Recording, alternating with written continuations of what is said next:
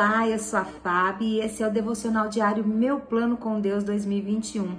Hoje é dia 29 de janeiro. Quero te fazer um convite. Venha participar da nossa família. Você vai receber todos os dias o conteúdo desse devocional. No Instagram, a nossa página é Meu Plano com Deus Oficial e no YouTube o canal é Meu Plano com Deus. Então ative as notificações para você receber todo o conteúdo. E se você gostar desse vídeo, já, já deixe também o seu like lá e o seu comentário do que Deus tem falado na tua vida. Amém?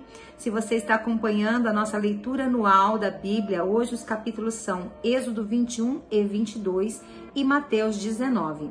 E a leitura para reflexão de hoje é Filipenses 3, do versículo 12 ao versículo 21. Cidadania. Nossa cidadania, no entanto, vem do céu. Filipenses 3:20. Onde está a sua cidadania? Não, eu não estou perguntando se você é cidadã naturalizada do, do seu país. Também não estou perguntando se você é africana, francesa ou brasileira. De acordo com a Bíblia, há apenas duas cidadanias: a do mundo e a do céu, o reino das trevas e o reino da luz. Em qual dessas você mantém a cidadania? A qual delas você pertence? Essas são as questões colocadas pelo pastor Karl Hack em seu sermão intitulado retoricamente Nossa Pátria está nos Céus, de 1997. O apóstolo Paulo proclama com autoridade que a cidadania de todos os verdadeiros cristãos vem do céu e de lá aguardamos ansiosamente a volta do Salvador, o Senhor Jesus Cristo. Ele tomará o nosso frágil corpo mortal e o transformará num corpo glorioso. Filipenses 3, 20 e 21. Ele nos resgatou do poder das trevas e nos trouxe para o reino do Filho amado, que comprou nossa liberdade e perdoou nossos pecados. Colossenses 1, 13 e 14. Como disse um comentarista, a Bíblia considera a igreja como um posto avançado do reino de Deus. Seguindo esse mesmo raciocínio, o pastor Charles Spurgeon ilustrou o significado de cidadania celestial, usando o exemplo de um cidadão inglês que vivia nos Estados Unidos. Embora ele viva nos Estados Unidos e faça seus negócios lá, ainda assim é estrangeiro e não pertence àquela nação. Como cidadãos do céu e peregrinos estrangeiros, temos privilégios e responsabilidades. Temos também a obrigação de brilhar por Cristo e nos lembrarmos que refletimos o próprio reino do céu. Filipenses 1, 27. Não importa o que aconteça, exerça a sua cidadania de maneira digna do Evangelho de Cristo. Muitas vezes a gente para para reparar os estrangeiros no nosso próprio país.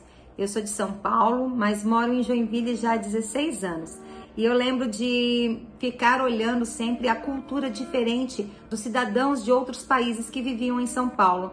Eu me lembro que eu na primeira série eu estudei com uma chinesa e ela levava um doce feito de feijão e eu achava muito estranho. Será que a gente está como cidadãs do céu, nós estamos mostrando a cultura do céu nas nossas vidas?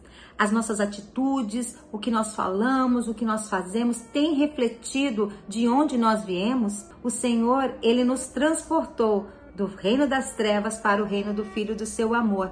Nós temos vivido de acordo com pessoas que têm a marca do Espírito Santo, o fruto do Espírito Santo, ou seja, o resultado da ação do Espírito Santo na nossa vida, que está lá em Gálatas 5, tem sido presente nas nossas atitudes: amor, bondade, paciência, domínio próprio, benignidade.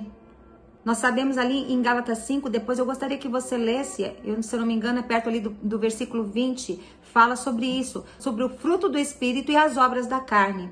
Então, as obras da carne são inveja, lascívia, prostituição, e vai ali um, um leque de coisas, ira. Quantas vezes nós nos iramos? Quanto, quantas vezes nós somos ciumentas? Ali diz também dos ciúmes. Aí você pode falar, mas Fábio, eu não sou ciumenta com meu esposo. E com seus filhos? E com as suas coisas? Às vezes não empresta alguma coisa para uma pessoa que está precisando, que você pode emprestar porque você tem ciúme, é apegada nas coisas desse mundo. Então, minha irmã, eu te, eu te peço agora que você pare-se e reflita se as tuas atitudes têm mostrado a cultura do céu, do lugar onde nós vamos morar, ou têm mostrado a cultura dessa terra. Uma cultura egoísta, egocêntrica, hedonista, que quer sempre o prazer imediato Nosso foco tem que ser no Senhor, nos céus, onde é o nosso lugar. Então, que no dia de hoje nós possamos parar um tempo e analisar ali no, no texto de Gálatas 5, se nós temos tido mais obras da carne ou mais fruto do Espírito em nossas vidas. Amém? Que essa palavra possa ter tocado o teu coração.